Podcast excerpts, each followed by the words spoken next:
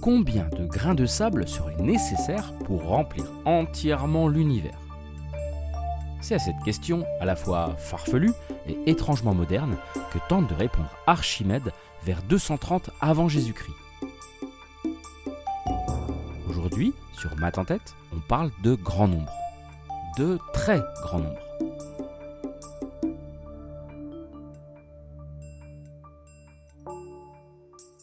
Dans son court traité appelé l'Arénaire, qui vient du latin arena qui signifie sable, Archimède s'emploie à compter le nombre de grains de sable, et ce, sur une très grande échelle. C'est bien sûr une expérience de pensée, sans but pratique, destinée en revanche à créer un système de numération permettant de noter aisément de très grands nombres, chose inédite à l'époque. Voici les premiers mots de l'ouvrage.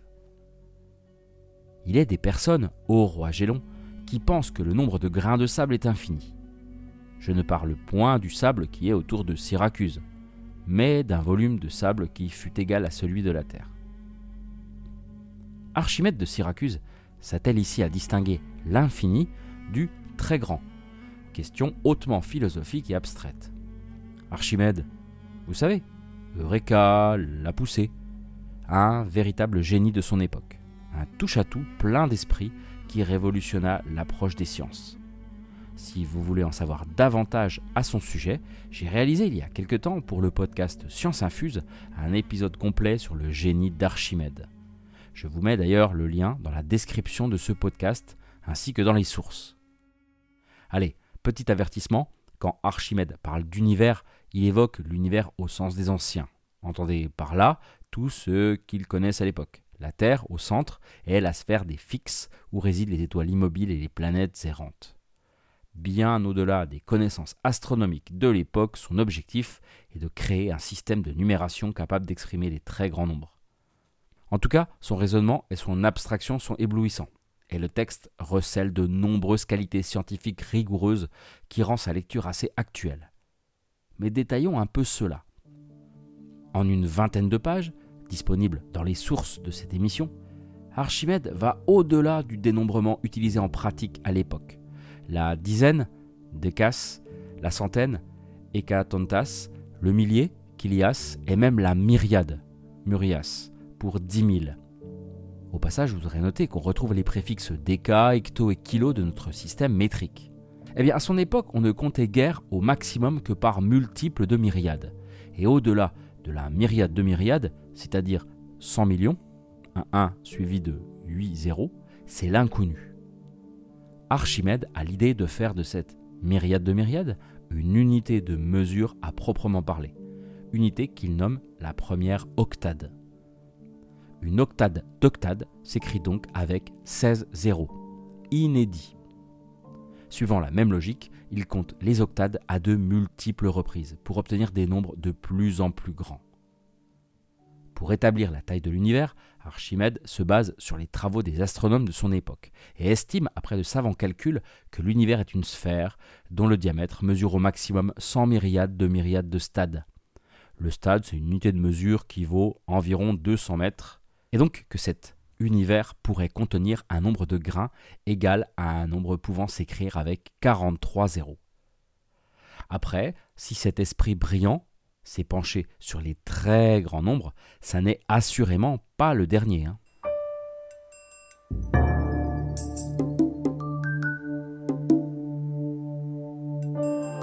Les grands nombres sont tout autour de nous.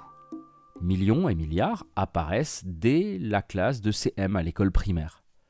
Ces nombres représentent respectivement 1 avec 6 zéros et un 1 avec 9 zéros.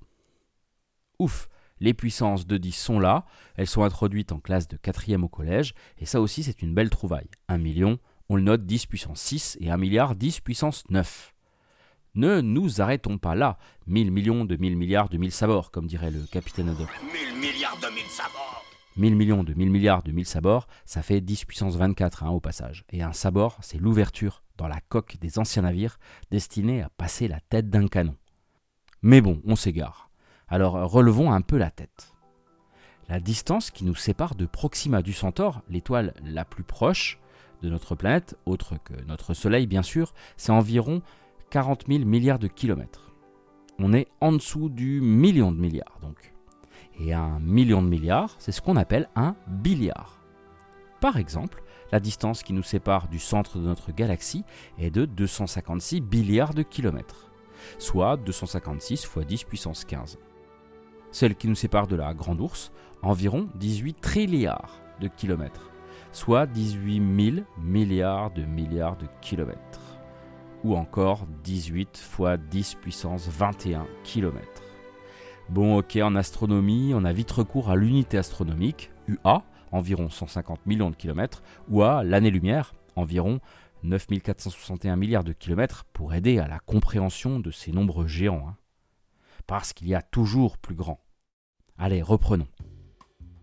Donc 1 million, c'est 10 puissance 6, un 1 suivi de 6 zéros. 1 milliard, c'est 10 puissance 9, un 1 suivi de 9 zéros. 1 billion, 10 puissance 12. 1 billiard, 10 puissance 15. 1 trillion, 10 puissance 18. Et après, on va de 606 au niveau puissance. 1 quadrillion, 10 puissance 24. 1 quintillion, 10 puissance 30. 1 sextillion, 10 puissance 36. 1 septillion, 10 puissance 42, etc., etc., etc. La liste est longue. Et pour compliquer tout ça, parce que c'était trop simple, hein, nos amis américains, eux, n'utilisent pas les terminaisons en LIA. Il n'y a donc pas de milliardaires aux États-Unis, que des billionnaires. Décollons encore.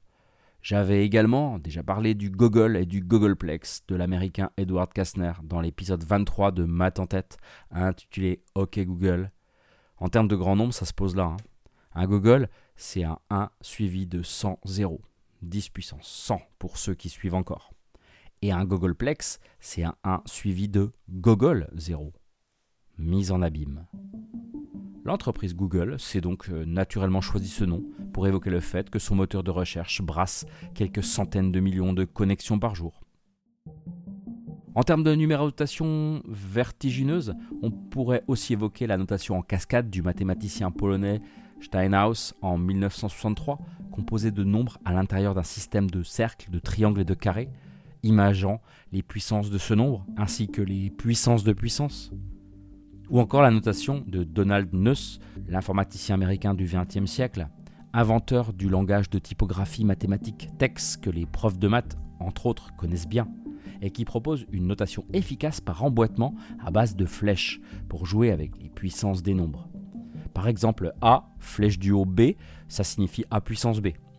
Mais A, flèche du haut, flèche du haut B, c'est A, flèche du haut, A, flèche du haut, A, flèche du haut, A, flèche du haut, jusqu'à flèche du haut A, et ceci B fois.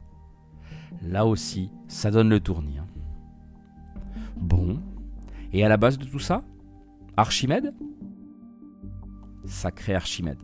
Avec ton arénaire et tes grains de sable, tu as su résoudre avec un formalisme bluffant un problème d'apparence insoluble, un sacré challenge intellectuel. Il fallait au moins un génie pour faire ça. Les nombres n'ont pas de frontières, tout comme l'imagination. Vers l'infini et au-delà